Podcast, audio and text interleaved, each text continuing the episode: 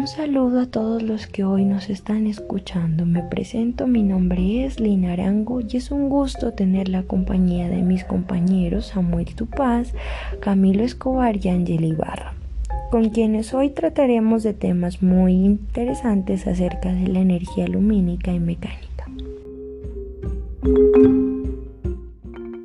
Bueno, para comenzar daré un breve concepto de lo que es la energía lumínica o también llamada luminosa. Esta energía es aquella que transporta la luz, una onda electromagnética. Se trata de la energía que se vuelve visible a todo lo que nos rodea y su mayor fuente es el Sol, formando parte del espectro electromagnético junto a otras formas de radiación que no son visibles para nosotros.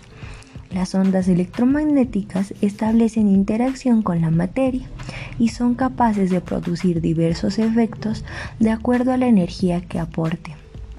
Así la luz no solamente permite ver los objetos, sino que también genera cambios en la materia.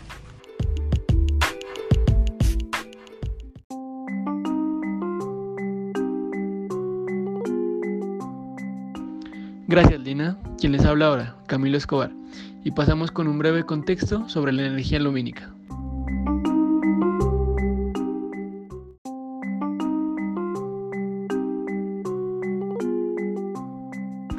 Ahora, gracias a Lina, sabemos los conceptos de lo que es la energía lumínica. Sabemos que su mayor fuente de poder es el Sol, pero también en nuestro medio y en la naturaleza encontramos muchas más fuentes que producen energía lumínica.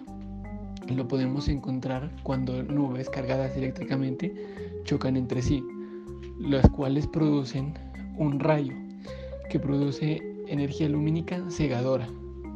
Otra fuente podría ser como la encontraron los primeros aborígenes en el fuego, ya que la combustión produce energía lumínica. Otras formas de energía lumínica que se podría decir ya no son naturales, sino emuladas por el hombre, podría ser el bombillo, que fue inventado por Thomas Alva Edison y el cual ha tenido una gran evolución a través del tiempo.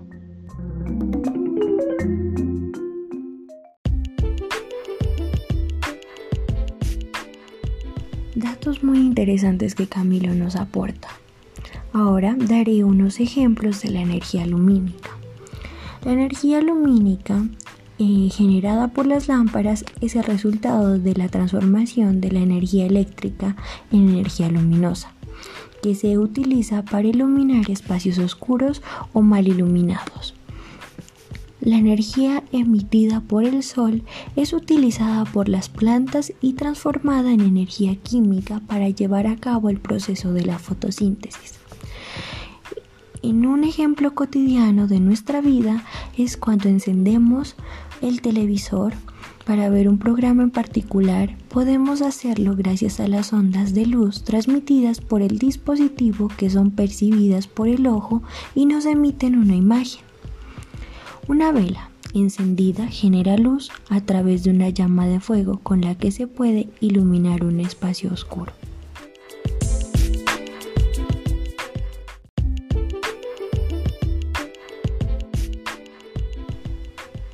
Daremos unos datos curiosos e interesantes de la energía lumínica. Como ya sabemos que proviene del Sol, creemos que por ende es gratuita, pero la verdad es que es necesario invertir grandes cantidades de dinero para la fabricación de paneles solares que absorban la energía solar.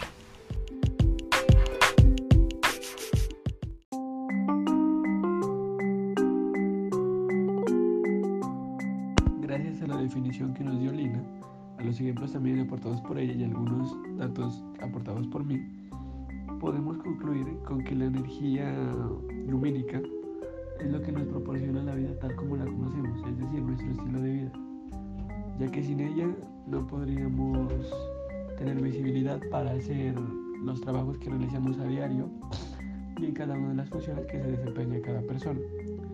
Eh, la energía lumínica es la vida y por ello debemos cuidarla y mantenerla siempre, buscando fuentes y medios de energía renovable.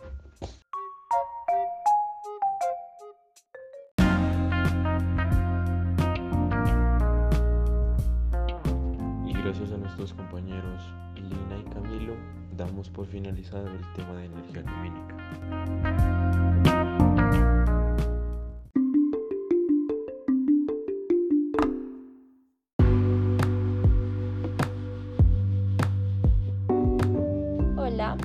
Presento, mi nombre es Angela Ibarra.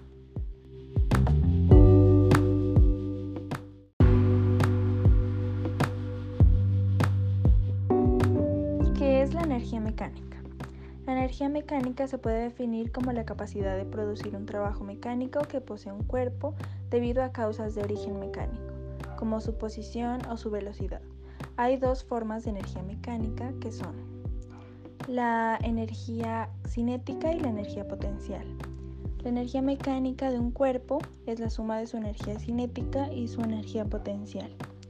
Este tipo de energía se puede transformar parcialmente en otros tipos de energía, como la energía eléctrica en un ventilador, y se puede obtener por transformación de otras energías, como la energía química en una persona que camina. La energía cinética de un cuerpo va asociada a sus velocidades, lineal y angular, y a su masa. En realidad, la energía cinética es la energía que está utilizando en un momento dado. La energía potencial como la misma palabra indica, es la energía que puedes obtener potencialmente.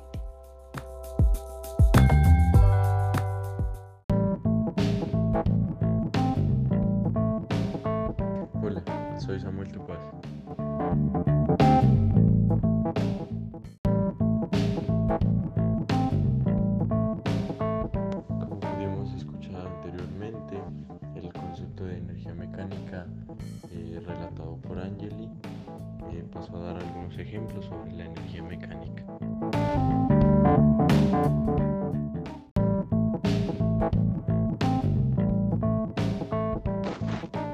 Ejemplos de energía mecánica. Si sostenemos una pelota con la mano, tiene la energía potencial equivalente a la energía cinética que tendría si la soltásemos. Si soltamos la pelota y se cae, empezará a adquirir velocidad y por lo tanto energía cinética. A medida que aumenta la energía cinética, disminuye la energía potencial. En este caso, la energía mecánica siempre se mantiene constante. Hoy en día, muchos dispositivos tecnológicos y máquinas convierten la energía mecánica en otras formas de energía o viceversa. De estos dispositivos destacamos las siguientes categorías.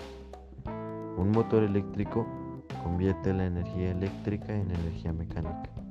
Al suministrar corriente eléctrica al motor, obtenemos un movimiento mecánico, la rotación de un eje. Este eje, al tratarse de un elemento con cierta masa y velocidad, velocidad angular, tiene energía cinética. Un generador convierte la energía mecánica en energía eléctrica. Se trata del mismo caso del motor eléctrico, pero en el sentido inverso.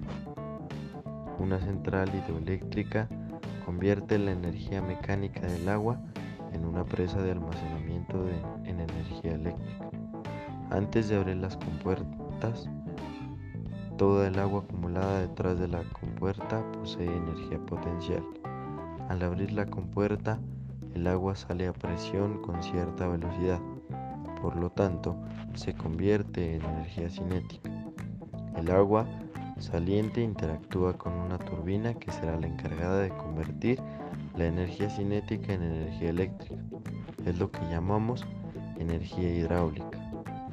Un motor de combustión interna es un motor térmico que obtiene energía mecánica de la energía química, quemando como combustible, gasolina y otros.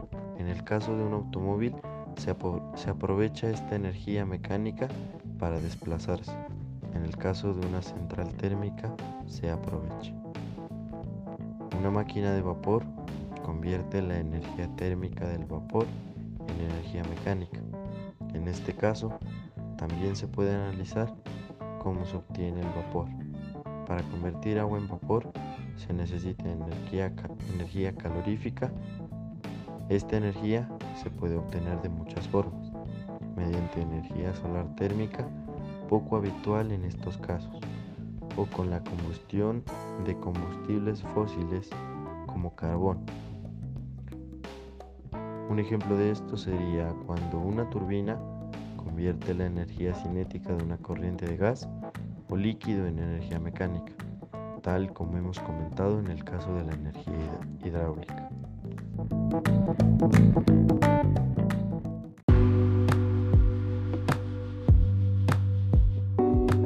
Distinción de otros tipos de energía con energía mecánica. La clasificación de la energía en diferentes tipos a menudo sigue los límites de los campos de estudio en las ciencias naturales. La energía química es el tipo de energía potencial almacenada en enlaces químicos y se estudia en química. Un ejemplo es la pólvora. Suministrando un poco de calor a la pólvora se produce una reacción química exotérmica, es decir, con liberación de energía hacia el exterior. La energía nuclear es energía almacenada en las interacciones entre las partículas en el núcleo atómico y se estudia en física nuclear. La energía electromagnética está en forma de cargas eléctricas, campos magnéticos y fotones. Se estudia en electromagnetismo. Varias formas de energía en mecánica cuántica, por ejemplo, los niveles de energía eh, de los electrones en un átomo.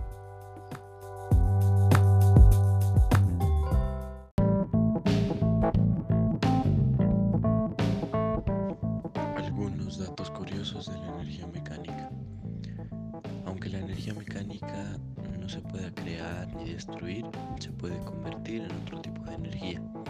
También existen máquinas como las máquinas de vapor, eh, las cuales pueden convertir la energía mecánica en otras formas de energía.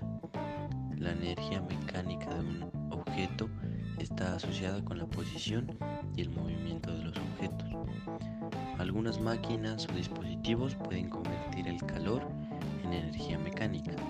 También en algunos casos parte de la energía mecánica se convierte en calor, lo que se traduce en menos energía mecánica. También podría ser el trabajo de una central hidroeléctrica es generar energía eléctrica a partir de la energía mecánica del agua que se almacena en las represas.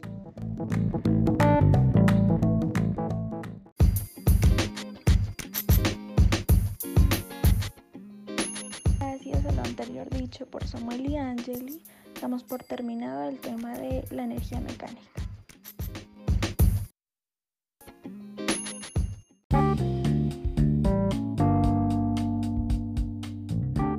Y así damos por concluido el tema de la energía lumínica y la energía mecánica. Muchísimas gracias a todos los que hoy nos escucharon. Esperamos que les haya agradado este podcast. Adiós.